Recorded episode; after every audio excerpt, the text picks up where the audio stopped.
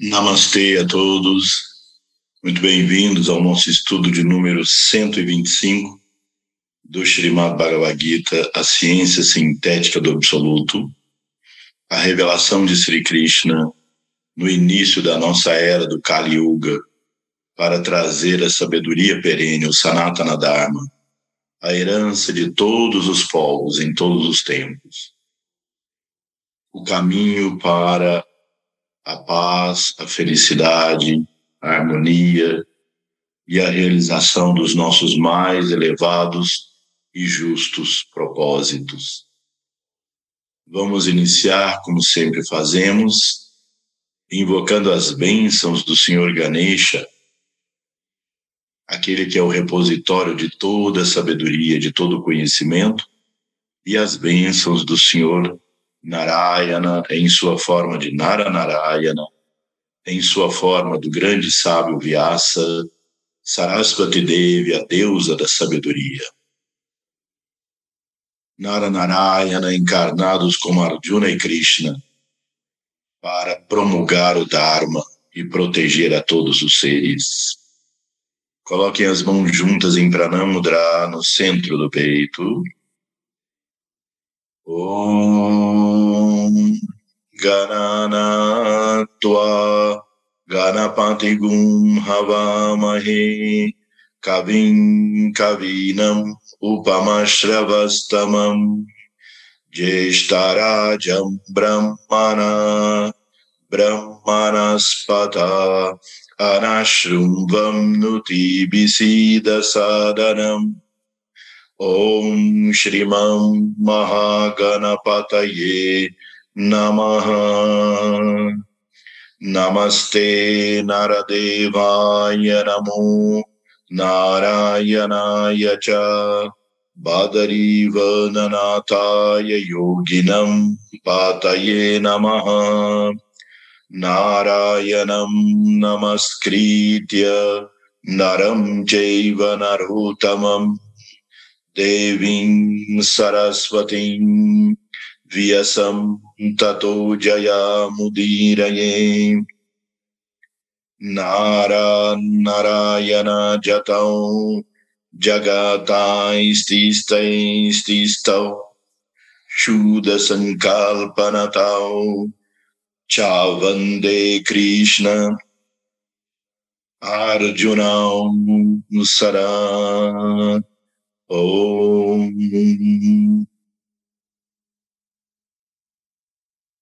Bem, mais uma vez, boa noite a todos que estão chegando. Nós estamos agora estudando esse capítulo, como todos os outros, muito especial, Radha Vidya Dharma Gita. Nós vimos no nosso último estudo os três primeiros versos, onde Sri Krishna diz então que ele traz Radha Vidya, a ciência real, a ciência mais nobre. E ele diz também Mahagurhyam, o grande segredo. Ou seja, que essa é a ciência do Radha, a ciência do Atman, a ciência do ser. Que aqueles que não possuem este conhecimento continuam circulando no processo do mundo, nascendo e morrendo pela ignorância do conhecimento de nossa real natureza. Então, agora vamos ver o verso 4. Todo esse cosmo. Então, vejo aqui, antes de continuar, Sri Krishna agora vai nos ensinar qual é Raja Guhyam, qual é o grande segredo, qual é o grande conhecimento que eleva nossa consciência, aquilo que pode ser e deve ser conhecido por todos. Todo esse cosmo está compenetrado pelo meu ser e manifestado. Todos os seres estão contidos em mim, porém eu não estou contido neles. Esse é um, dos, um famoso e importantíssimo verso, shloka da Gita, Vamos ver esse verso em sânscrito. Maya tatam idam sarvam jagat avyaktamurtina matstani sarvabhutani na chaham teshvavastita maya por mim e aqui muitas vezes essa palavra maya que aqui literalmente é por mim traz para alguns o conceito da ilusão. Maya como a forma da ilusão. Está tão penetrando idam este sarvam inteiro jagat cósmica manifestação.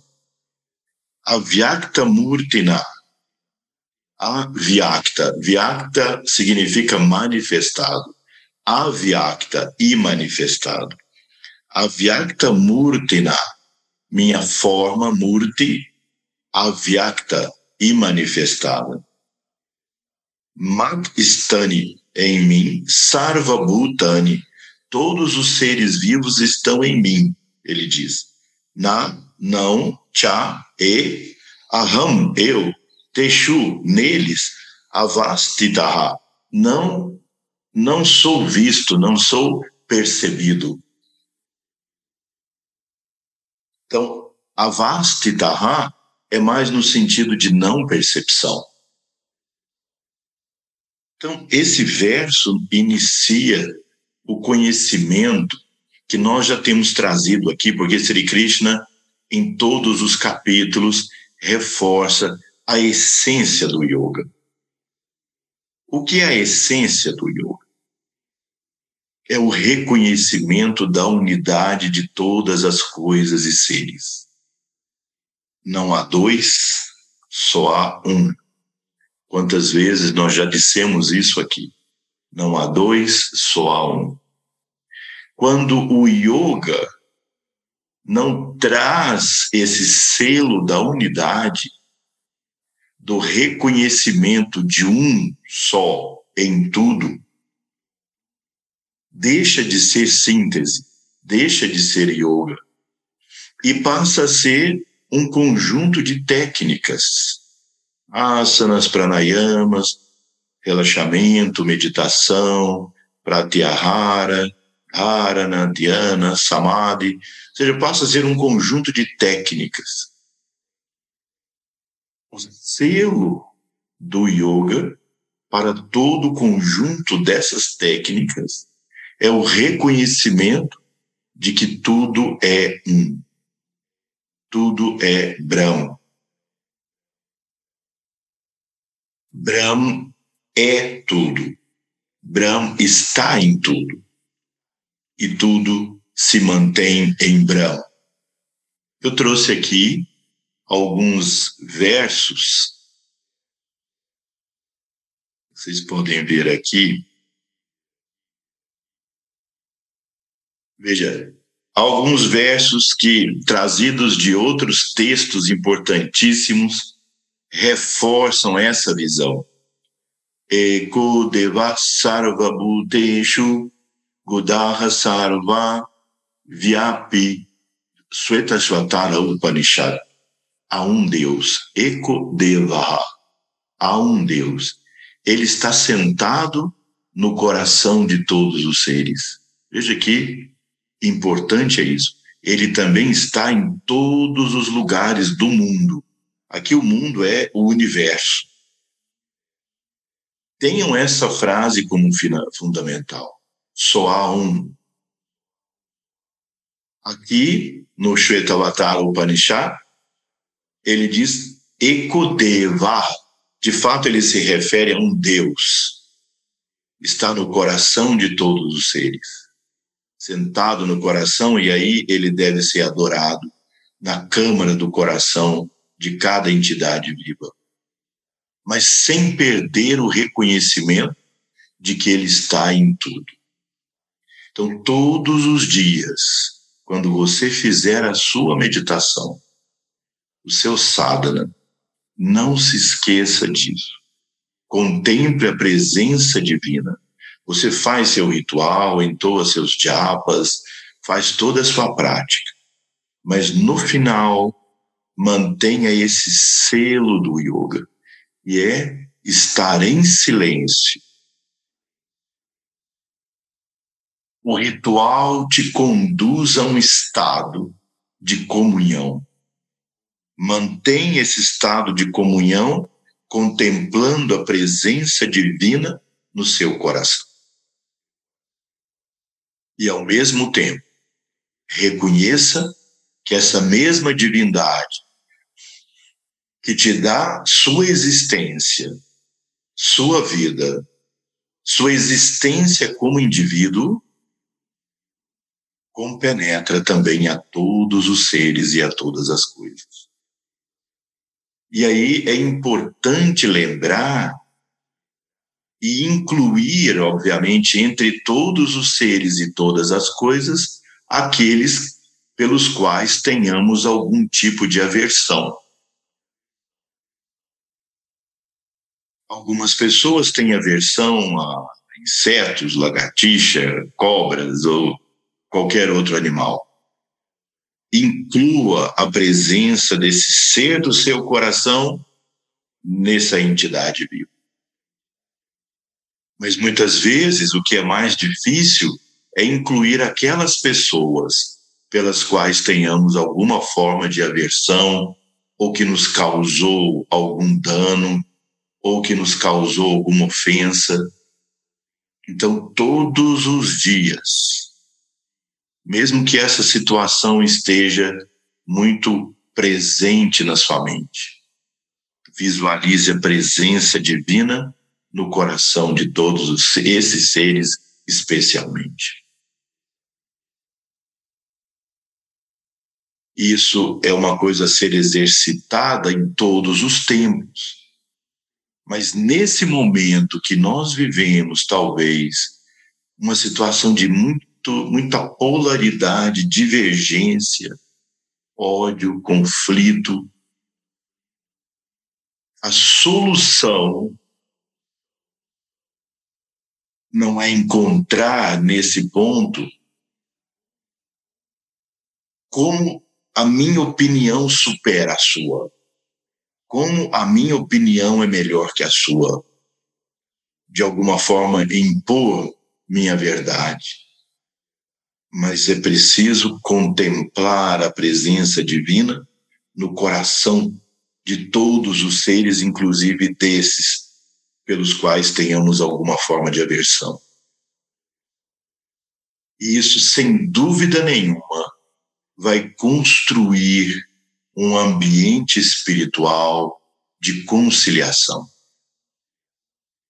Encontrar caminhos de elevação e não de destruição. Bhavana a unidade de todas as coisas e seres. Um grande texto, muito importante, inclusive dentro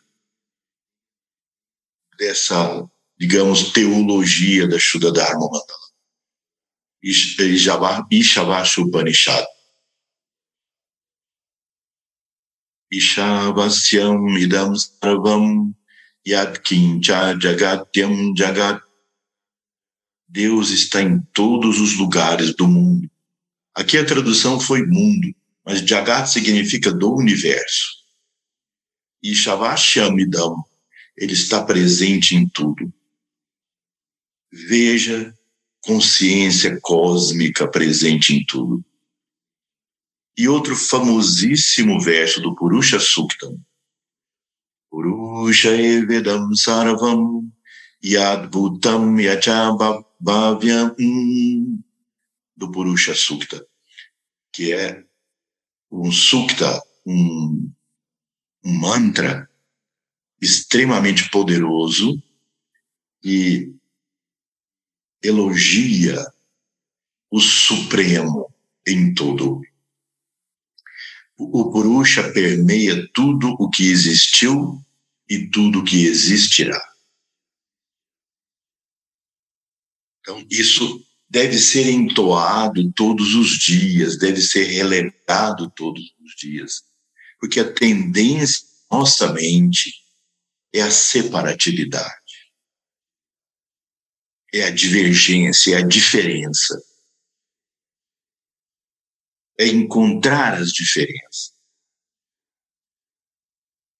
Aqui, Sri Krishna diz o Margulham, o grande segredo, o grande conhecimento, que nos liberta da ignorância existencial. É contemplar diariamente o um em tudo.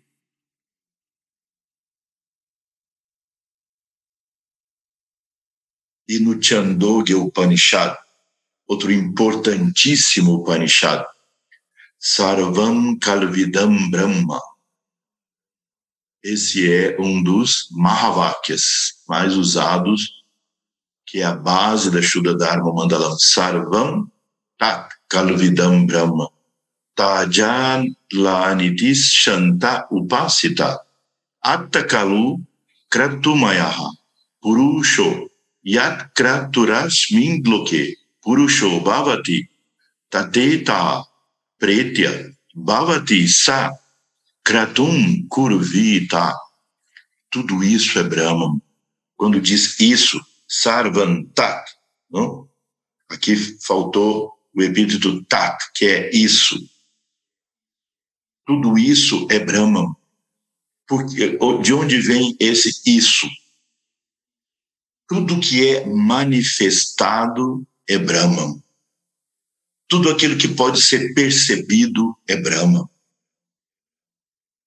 Então, os anjos são Brahma, os demônios são Brahma, o mal é Brahma, o bem é Brahma, tudo que existe é Brahma. Tudo vem de Brahma, tudo volta para Brahma, e tudo é sustentado por Brahma. Deve-se, portanto, meditar silenciosamente em Brahman. Cada pessoa tem uma mente própria. O que uma pessoa deseja em sua vida atual, ela se torna quando deixa esse mundo. Então, esse é um princípio fundamental do que aquilo que a gente pensa frequentemente, isso forma o nosso destino. Nós já vimos como o karma se expressa, se expressa através das formas pensamento que nós vamos criando pela repetição. O pensar, ou fazer, ou sentir, ou querer, ou desejar, sempre. E essas formas pensamento vão ser as pontes para a construção do nosso futuro, do nosso destino. Então, nosso destino é criado por aquilo que nós fazemos, queremos, sentimos, desejamos, fazemos todos os momentos da nossa vida. Se é assim, o contemplar a presença de Brahma em tudo, diuturnamente, nos momentos especiais de meditação, o sentar num momento especial, a construção desse estado na paz, mas isso deve transbordar para a nossa vida, para as nossas ações, para os nossos desejos e pensamentos todo o tempo. E aqui tem o verso onde você encontra isso no Chandogya Upanishad. Bem, então, esse conceito de Brahman,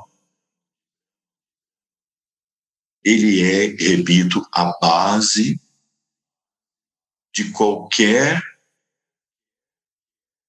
compreensão do yoga e da prática do yoga. E, inclusive, principalmente, o Adhyatma Yoga, ou Raja Yoga, de fato ensinado por Sri Krishna na Gita. Então, vou repetir.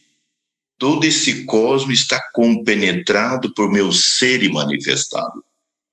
Todos os seres estão contidos em mim, porém eu não estou contido neles. Ou seja, tudo que existe é Brahman. Mas nós não temos consciência disso nesse momento. Por isso ele diz: porém eu não estou contido neles, ou seja, eles, eles, nós todos, não conseguimos perceber qual é o conteúdo da nossa mente a cada momento. Onde Brahman se encontra em cada momento na nossa mente? Onde, quando nós nos recordamos dele nas 24 horas do nosso dia?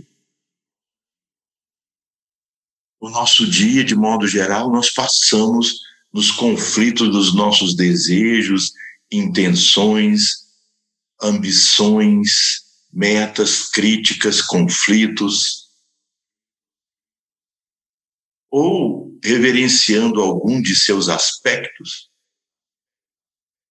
Mas quanto tempo em cada dia da sua vida você incorpora o conceito da presença de Brahma em todas as coisas. Esse verso é extremamente importante, porque Sri Krishna diz: por meu imanifestado ser, avyakta.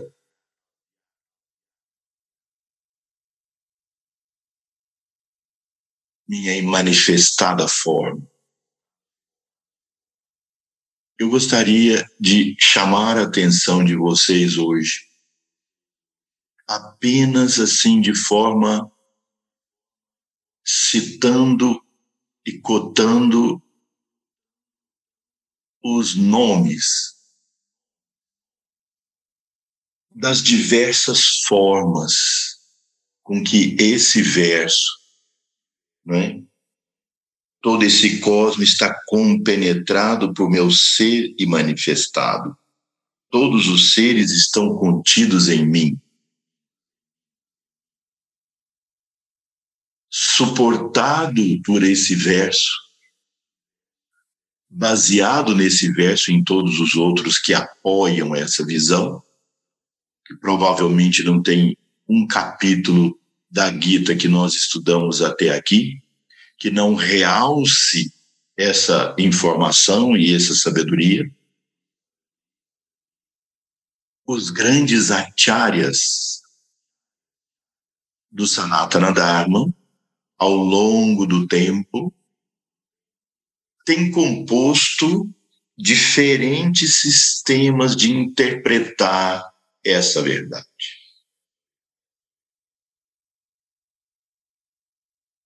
Então, vejam, essa imagem que vocês estão vendo aqui é a imagem de Dakshinamurti. Vejam, Dakshinamurti aparece como um jovem, como uma manifestação de Shiva. É? se parece com uma manifestação de Shiva e vocês veem como ele usa os colares de Rudraksha, que é a lágrima de Shiva. E ele é cercado por discípulos muito idosos. E ele pisa o Kali Purusha, que representa nossa negatividade, que representa a nossa ignorância máxima, ou de, eu diria, a última das nossas ignorâncias. Narayana, o Supremo Senhor, se manifesta como Nara Narayana, como nós invocamos no início desses estudos. Nara Narayana, eles são o Guru, mestre de toda a humanidade, de toda a evolução de todos os seres. Todos os seres estão sob a proteção e a luz de Nara Narayana. E Nara Narayana, que são a manifestação de um só Narayana, eles concedem, através dos, dos Siddhas, seres celestiais que os representam, eles concedem uma chispa do poder divino para iluminar a consciência dos seus discípulos. E quando esse discípulo, recebendo essa, essa graça do Senhor Narayana, e evoluindo nas suas práticas e nos seus estudos e sua alma evoluindo, esse discípulo vai em busca da realização da chama pura, imutável, que nós guardamos no nosso coração espiritual. Nossa prática introspectiva dizendo: Eu sou Atma, eu sou o ser.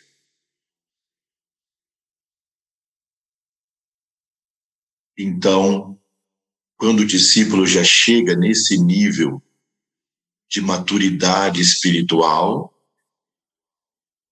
Narayana mesmo se manifesta na forma de Kumara, os quatro Kumaras, Sanat Kumara, Sanatana, Sananda, Sanat Sujata, os quatro jovens que vivem em profunda, extrema austeridade, e eles emanam a sabedoria que conduz o aspirante a essa introspecção e a realização da chama divina. E para aqueles discípulos mais de almas mais velhas ainda, mais realizadas ainda, que já alcançaram essa percepção do ser e que buscam agora realizar a suprema verdade. Tudo é um, só há um, não há dois. Sarvantat Kalvidam Brahm.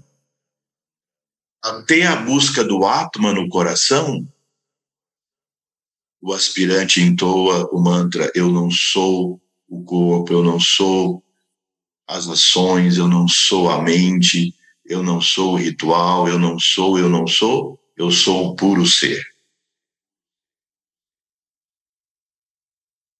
Mas quando ele ultrapassa essa fase, então ele entra no caminho da busca eu sou tudo. Eu sou Brahman. Só há Brahman, não há dois realizar essa suprema verdade, o próprio Senhor Narayana se manifesta então na forma de Dakshinamurti.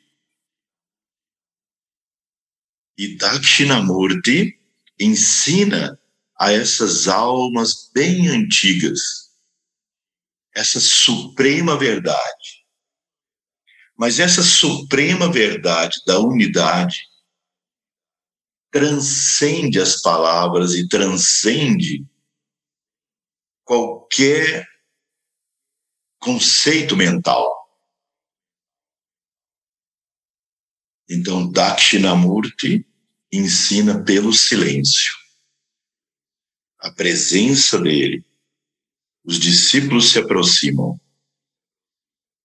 E a, a luz que emana dele, a sabedoria que emana dele, destrói o último aspecto da nossa ignorância.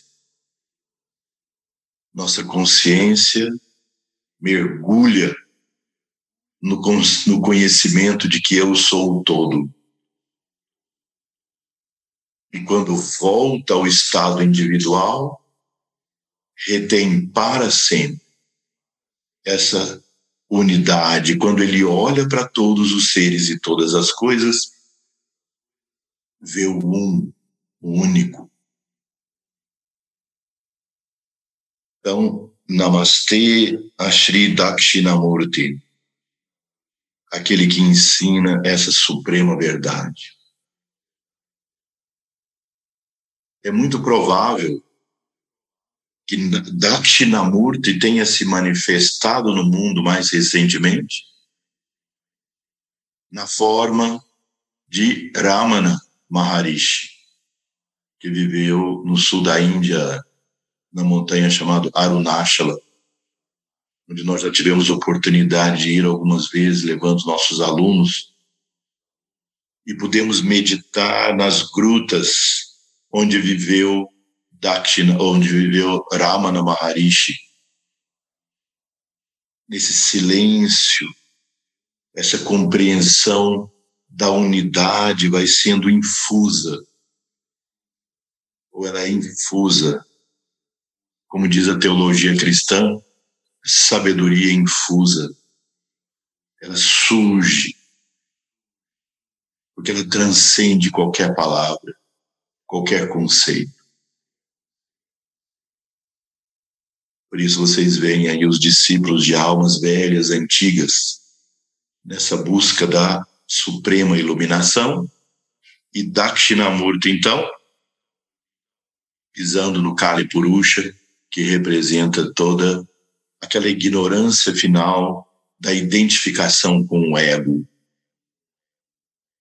Então,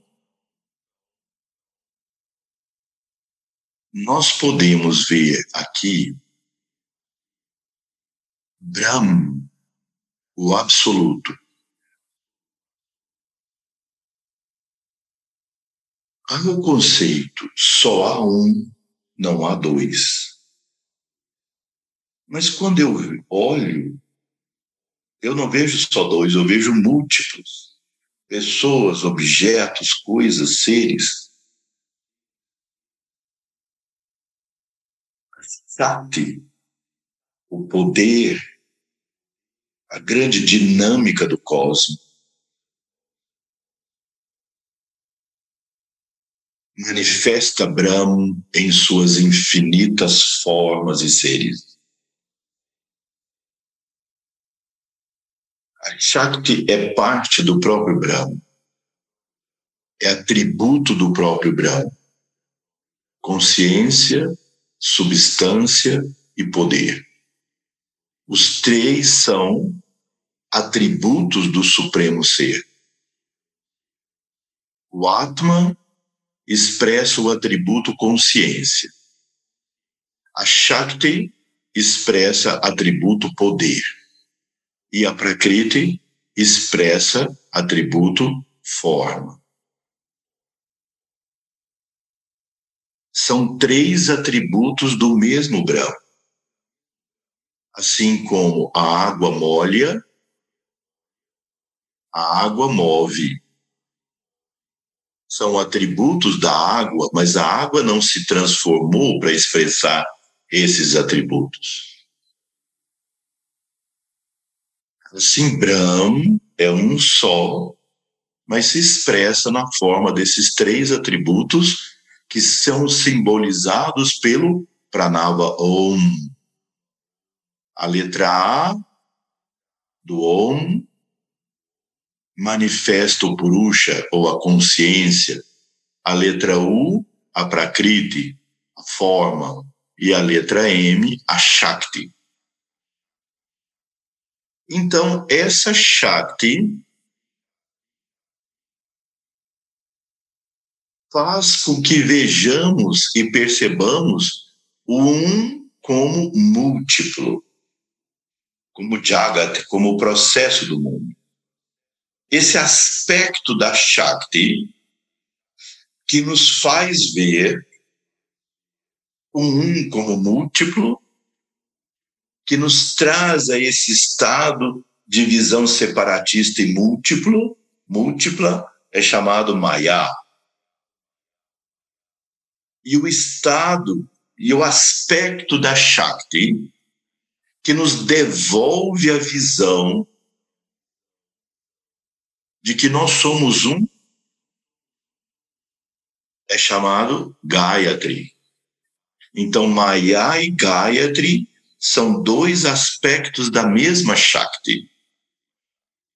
Ela construindo o universo é Maya. Ela retornando nossa consciência ao estado de unidade, ela é Gayatri.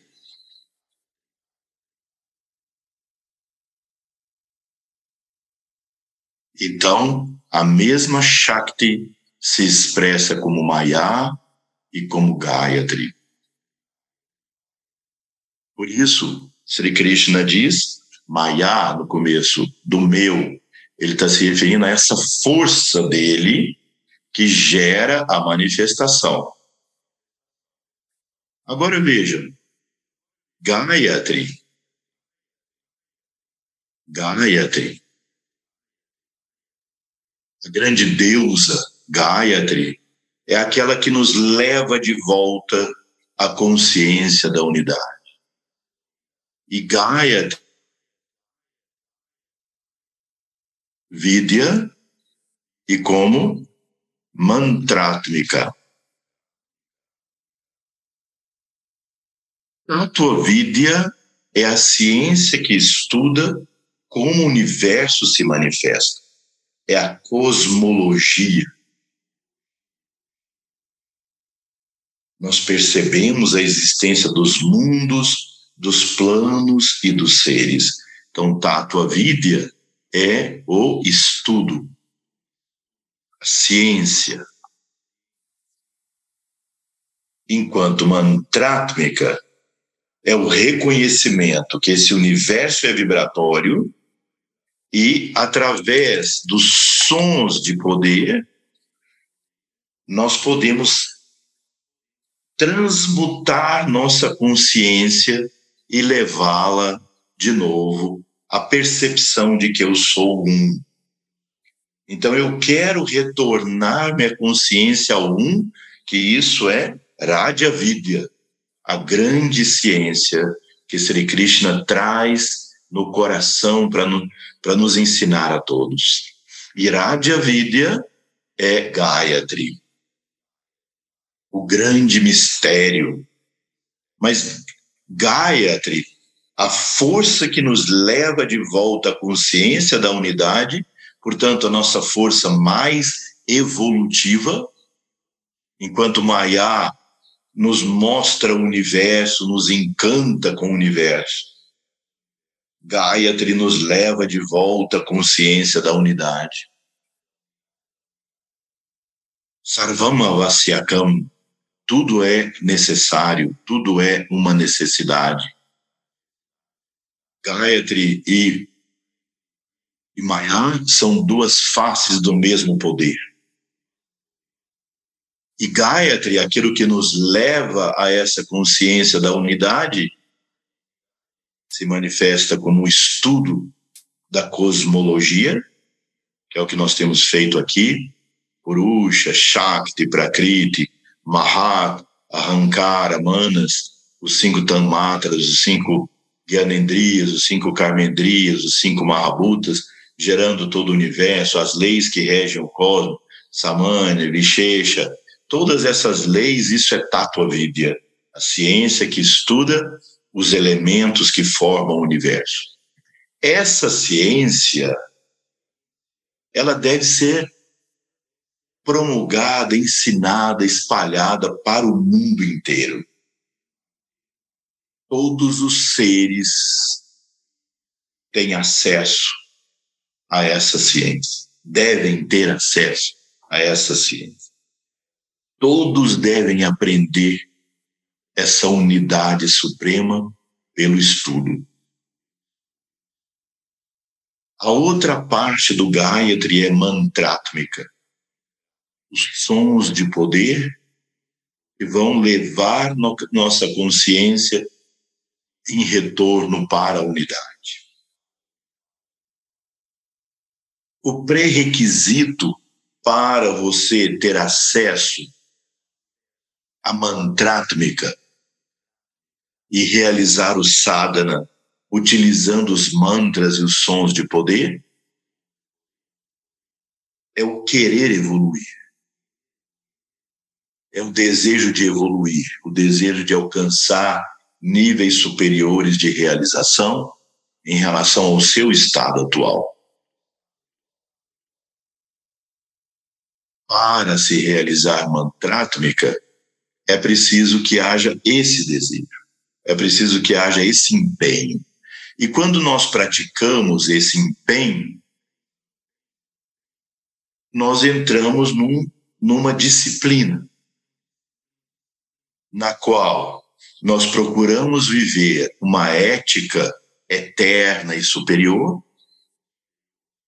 controlando e sublimando espiritualmente aquilo que está contrário ao Dharma, promovendo então a dificuldade da nossa evolução, nós então trabalhamos para transformar isso.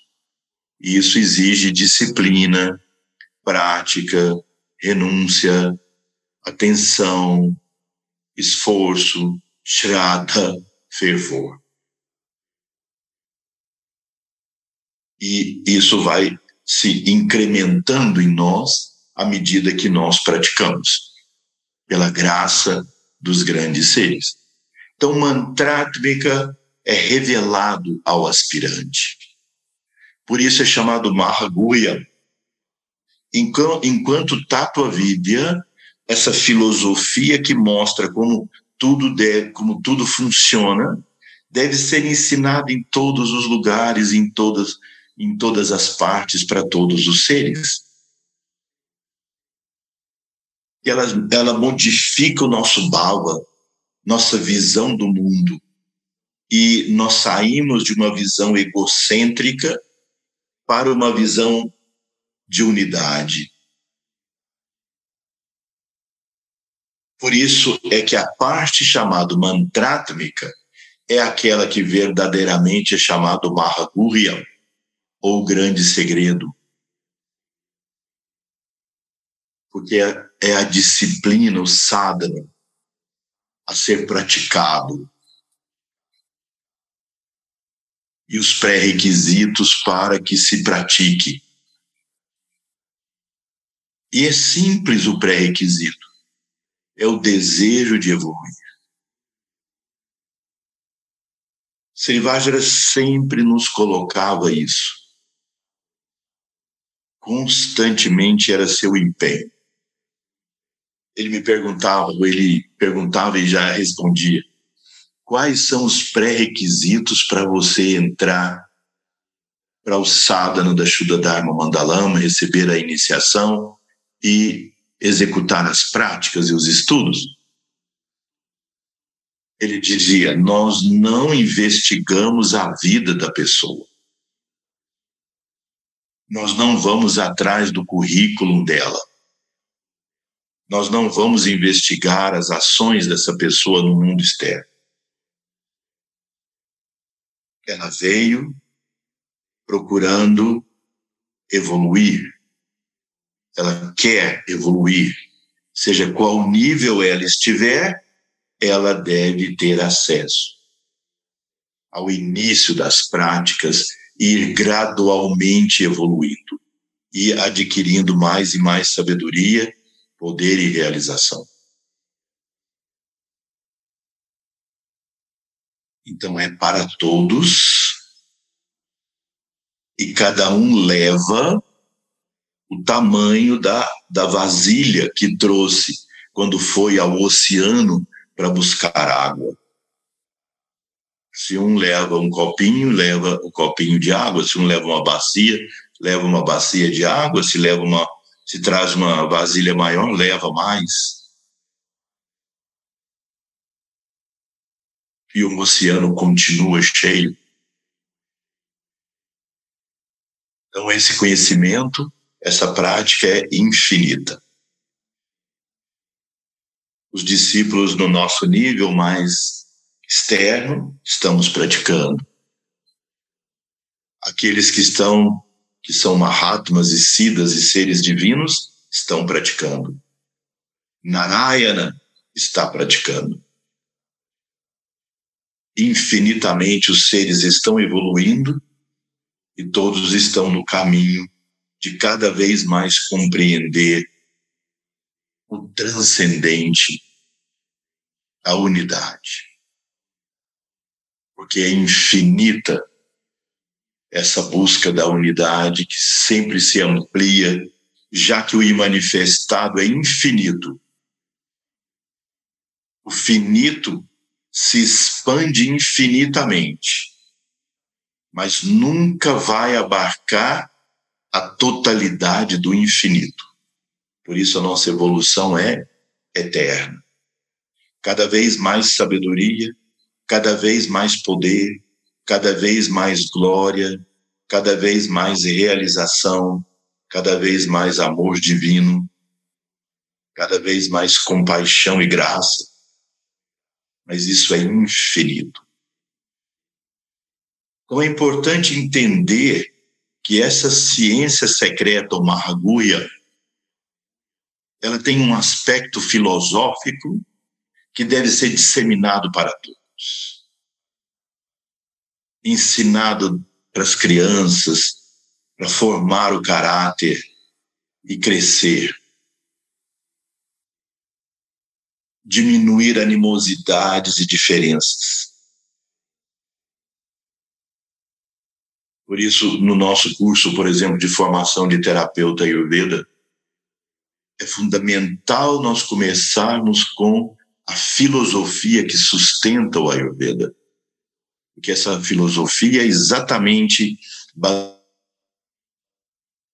individual para o crescimento.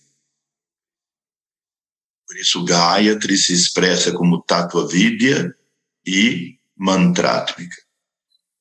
Bem, agora vamos um pouco mais buscar entender, pelo menos assim, sucintamente, porque esse é um estudo amplo, que nós poderíamos aqui ter outro estudo tão longo como o que nós estamos fazendo sobre o que eu vou dizer para vocês agora. Essa é a verdade suprema. Tudo é um, Brahma é o transcendente que está em tudo e é tudo. Agora, mesmo esse ponto de vista descrito por Sri Krishna aqui, ao longo do tempo, visto pelos diferentes sábios, suscitou diferentes filosofias e, consequentemente, diferentes sadhanas que nos levam à verdade nenhuma delas é, seria considerada melhor que as outras, a não ser pelos discípulos daquela filosofia que incorporaram isso como sua verdade e buscam a realização por aquele meio, o que é extremamente meritório. Não é de, de nenhuma forma minha intenção aqui dizer qual é melhor ou qual é pior é de acordo com a natureza de cada pessoa ver essa verdade de que tudo é um, sob diferentes pontos de vista, aquele que for mais afim com sua natureza. Seria muito interessante que em algum momento nós possamos também, ou é muito interessante que nós possamos também estudar esses sistemas e entender como Shuddha Siddhanta, que é o sistema de síntese, está em todos eles.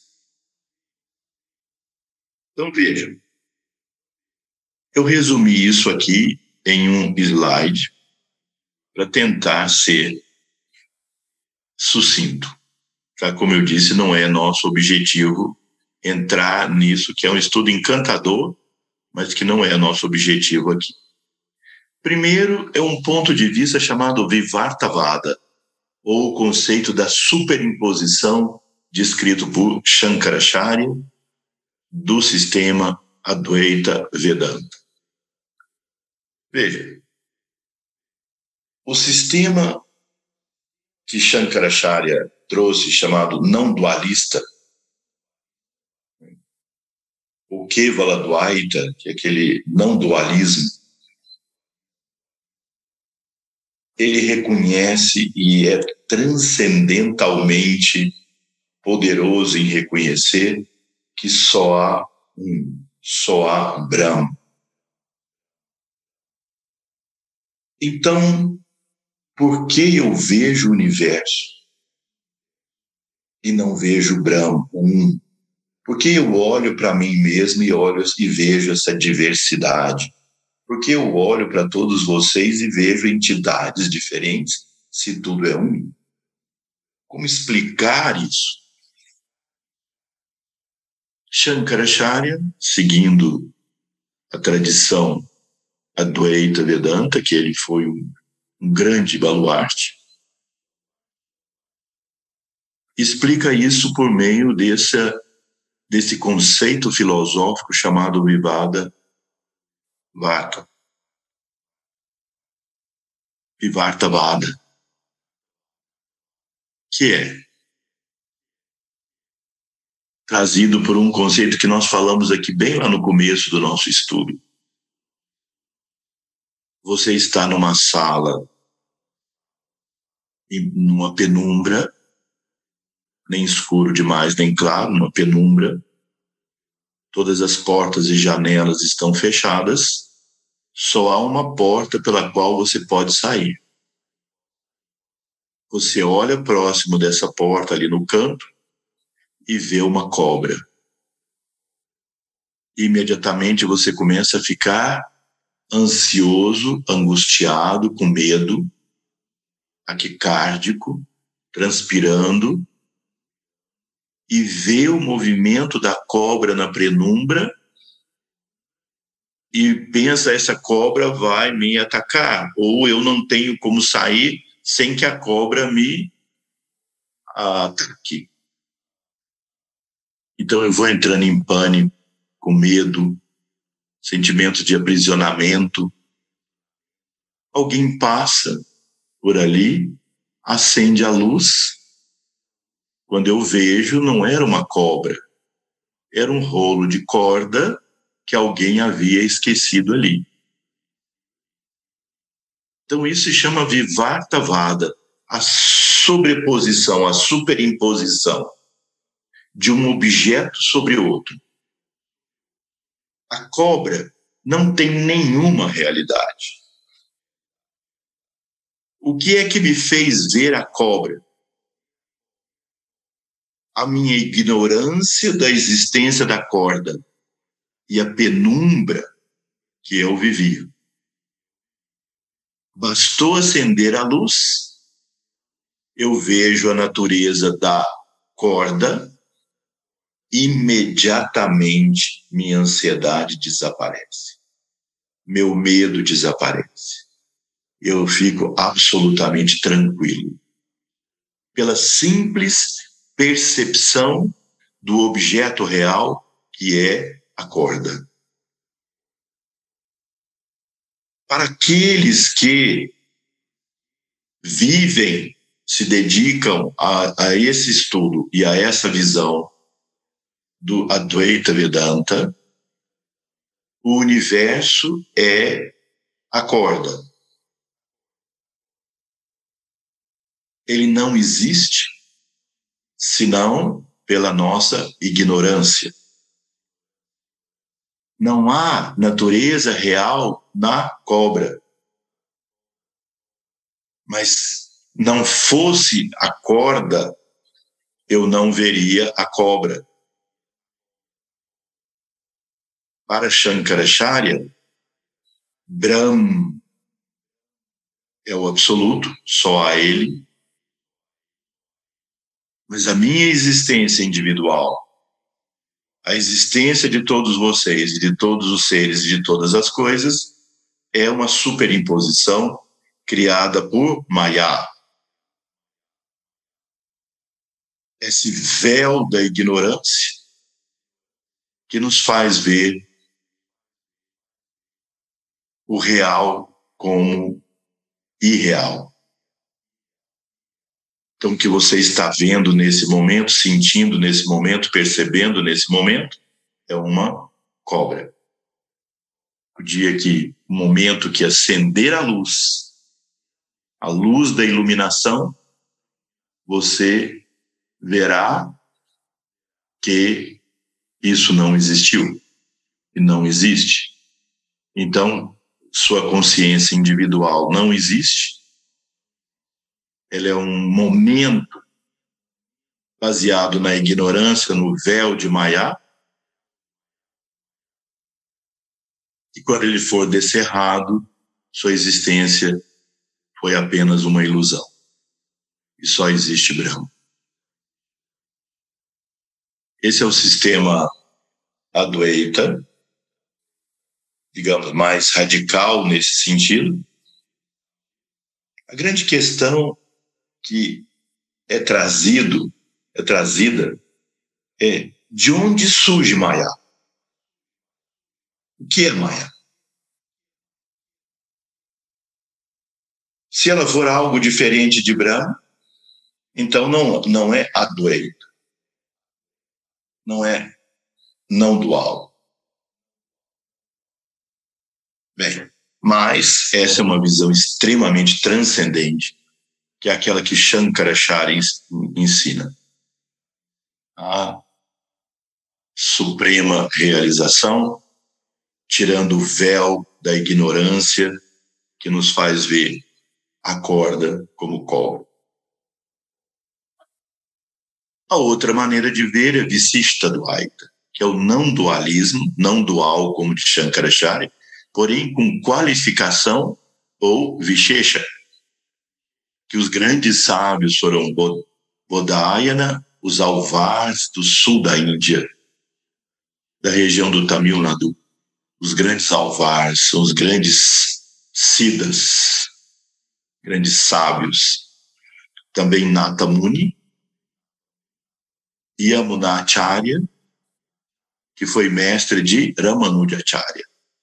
Então, o grande baluarte desse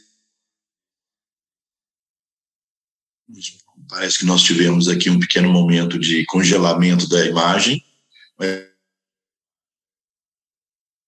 O grande sábio do sistema vicista do ar. Como esse sistema vê? De uma forma simples. Brahm é um só, não há dois. Mas Brahm tem atributos intrínsecos, tal como eu tinha dito para vocês anteriormente. A matéria é um atributo. Então, diferente da cobra e da corda, é o conceito de um bloco de argila. Com um bloco de argila, eu moldo infinitos objetos. Uma xícara, um pires, um copo, um tijolo, infinitos objetos. Esses objetos não perderam sua natureza de argila.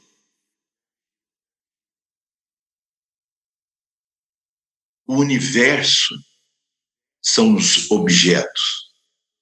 O universo tem a mesma natureza de Brahma. Ou seja, o bloco de argila é argila ainda, o universo é Brahma, se expressando em infinitos nomes e formas, sem deixar de ser Brahma para ser os infinitos nomes e formas.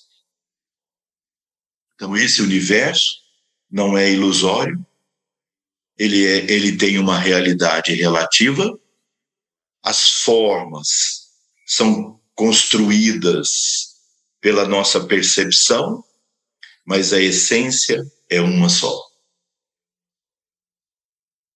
Por isso é chamado o não dualismo mitigado, suavizado, compreendido dessa maneira. E aí, esse supremo Brahman se manifestando nesse universo é Narayana. Narayana. Muito da tradição que a Shuradharma Mandalam traz tem componente em todos esses sistemas, mas muito da linguagem e da, do sadhana envolve Ramanujacharya e o sistema Visishta não me entendam que seja uma corrente do sistema Dueita é que esses conceitos são muito próximos dessa visão unitiva ou unitária de todos. Depois vem o sistema Dueita, que tem uma filosofia chamada Atyanta Beda Darshan, que foi codificado por uma sequência de mestres que culminou em Madhavacharya, que é a filosofia da distinção completa. Ou seja, no sistema Dvaita dualista, não há um Brahma único. A diferença entre Deus e o universo, por isso é, é, a, é a filosofia do Pancha Vishesha, ou seja, o Pancha é distinção, há cinco distinções. A distinção de Brahma com o universo, eles não são um, Deus cria o universo a distinção entre a alma e a matéria, a distinção entre as almas e a distinção entre os objetos. Ou seja, todo o universo é uma distinção. Não há uma essência única de tudo isso, mas há um Supremo Deus que governa tudo isso seu poder envolve tudo isso, e o caminho da realização é por meio da devoção da alma individual ao, à suprema personalidade. Outro sistema é chamado Dweita Dweita, que é a filosofia de Nimbarka. Nesse sistema, há o conceito de que as duas coisas são verdadeiras. Há o um e há o múltiplo. As duas coisas são reais. Tentando montar uma conciliação. O caminho também é devocional. Shuddha Dvaita, sistema de Sri Vallabhacharya. Vallabhacharya construiu um conceito filosófico, uma linha de sadhana. Todos eles são uma linha de sadhana. Vallabhacharya, olhando para o sistema de Shankaracharya, quando Shankaracharya fala de Maya, que, que constrói uma falsa visão da cobra, ele diz, mas não pode haver Maya senão não é Adwaita. Então, por isso o sistema dele é chamado Shuddha Adwaita, o Adwaita puro, onde ele reconhece que tudo que existe é só Brahma. Todas as formas são Brahma. Mas as formas em si também são Brahma não são a ilusão. A Tintya Beda Beda, grande sistema de Sri Chaitanya Mahaprabhu, também chamado Nityananda, que em 1400 e pouco ele trouxe esse movimento de cantar os nomes divinos, uma grande devoção a Krishna. E é um sistema que filosoficamente é muito baseado no sistema de Madhavacharya, de dualismo, que é a filosofia da distinção. Mas ele reforça esse caminho de entoar os nomes divinos e de adoração Arada e Krishna. O sistema, daí vem outros sistemas como Shaiva Siddhanta. Shiva é a suprema consciência eles se aproximam do sistema Adwaita, mas com uma visão do Ishvara como Shiva. E o sistema Shaktas, Shaktas, o sistema que vê a Devi, a Shakti, como supremo. Cada um desses sistemas tem seus textos de sustentação, sua linha de práticas para que seja seguido por todos. Então, há muitas possibilidades de compreender esse tema que Sri Krishna traz aqui. No próximo verso, ele diz: Os seres não me contêm, princípio de vida. Compreende tu que meu soberano yoga, ou síntese, é a base fundamental de todos eles. Porém, não estou limitado por eles, já que sou o progenitor de todos os seres. Isso é um reforço a ideias que nós precisamos ter constantemente, que o Supremo compenetra o universo todo, sustenta o universo todo, dá vida para o universo todo, mas não é afetado pelo que acontece no universo. Então, cada parte desse conhecimento ele precisa ser assimilado todos os dias no sadhana que a Shuddha Dharma Mandalam oferece aos aspirantes após os sistemas de iniciação, nos sistemas de iniciação, todos os dias nós refletimos através da entoação dos Gayatris, aprofundando a busca do conhecimento do que é essa consciência pura ou Atma, através dos Atma Yoga Gayatris.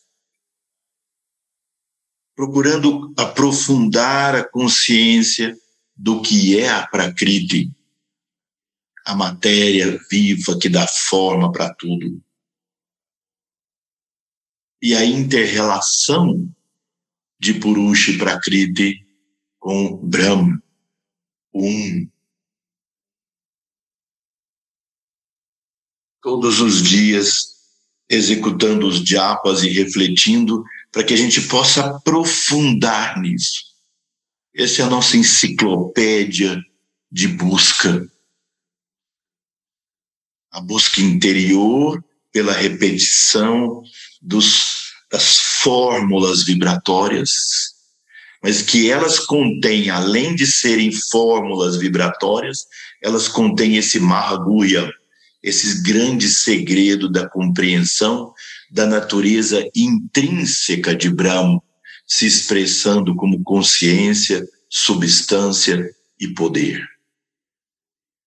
E nós vamos abrindo esse tesouro à medida que nós entoamos diariamente um número de vezes o Gayatri que, das iniciações que nós recebemos, pela graça dos grandes seres.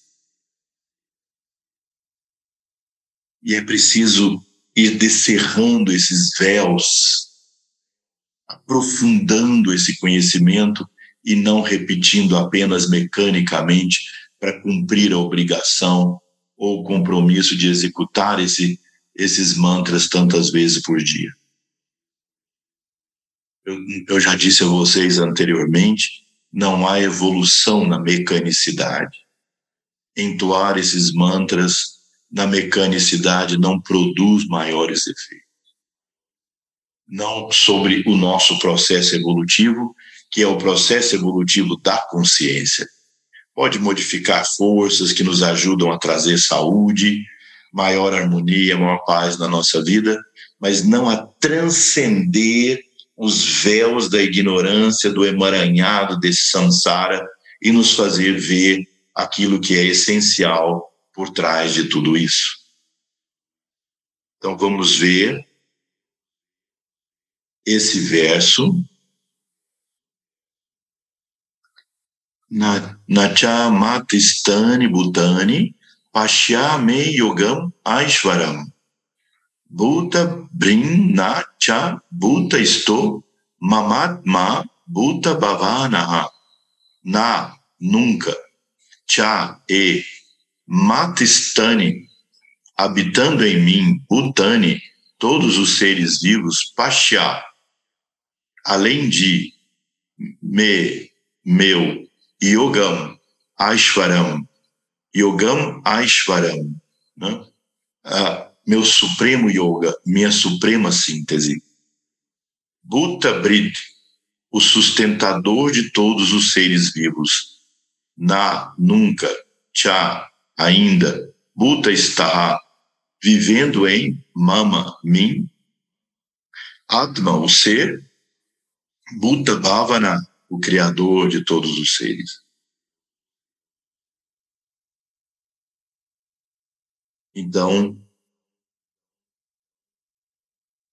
e Sri Krishna fala: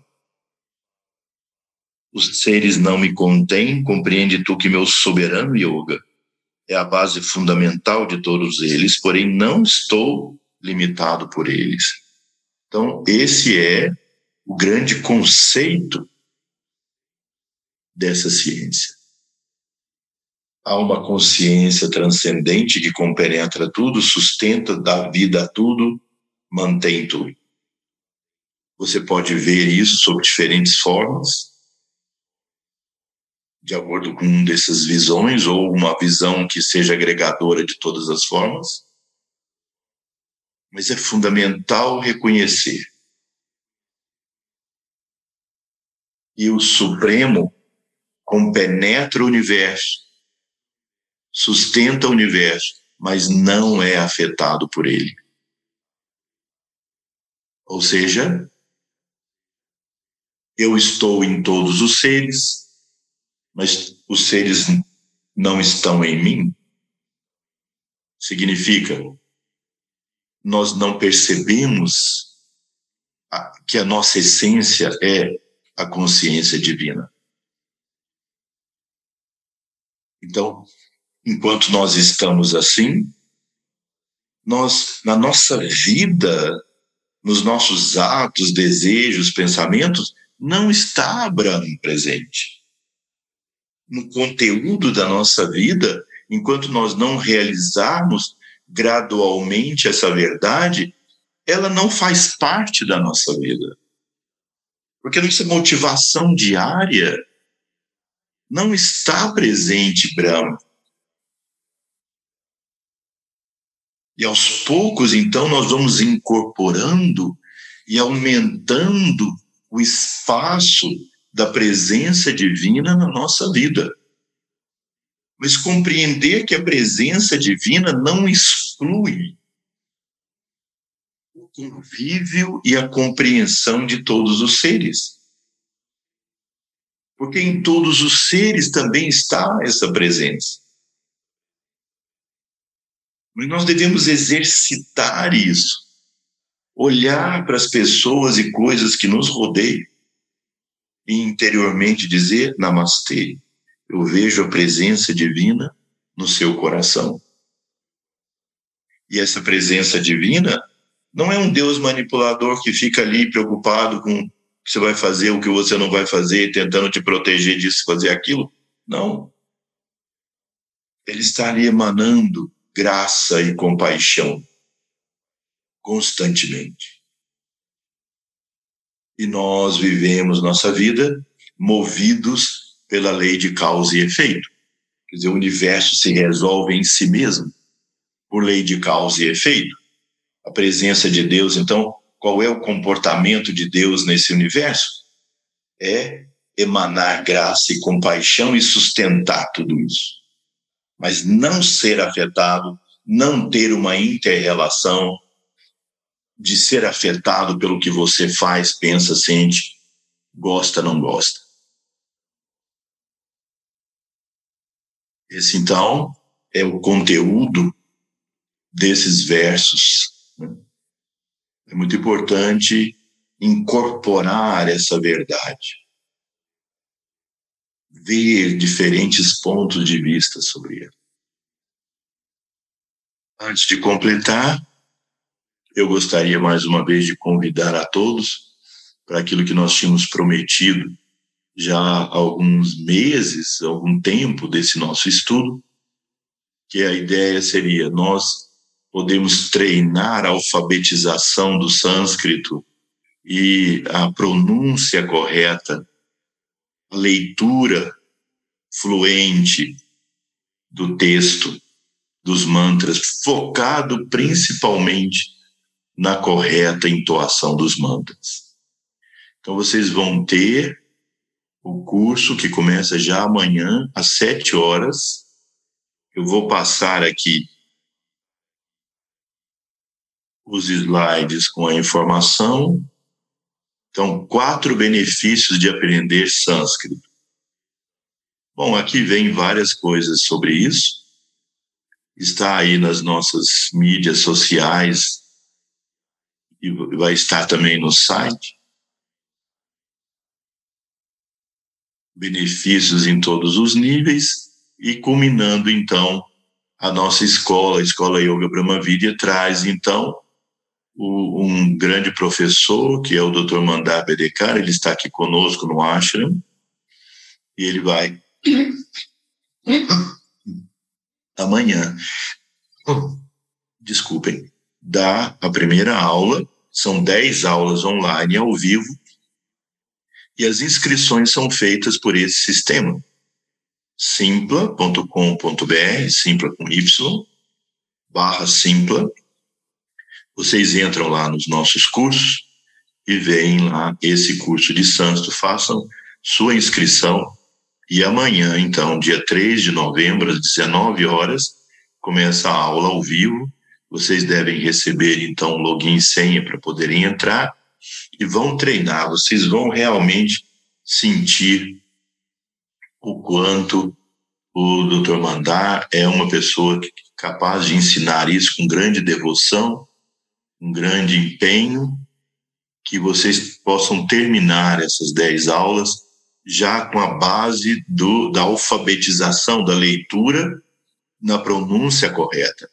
Ele vai buscar, durante todo o tempo, conectar o aprendizado das vogais, consoantes e palavras a mantras, para que vocês possam ter esse gancho do aprendizado dos mantras.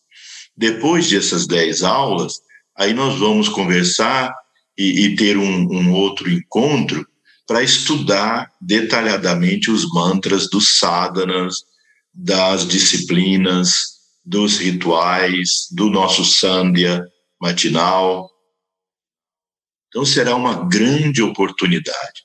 Aqueles que não puderem participar ao vivo, façam sua inscrição normalmente e quando vocês quiserem estará disponível então a aula que você não assistiu ao vivo e também você terá aquela aula que você assistiu ao vivo por um tempo disponível para seu seu estudo, não é?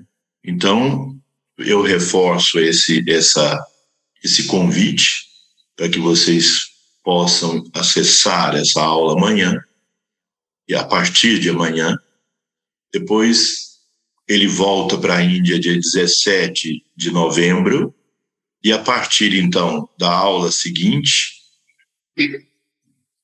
ele vai uh, marcar um outro horário que será às sete da manhã.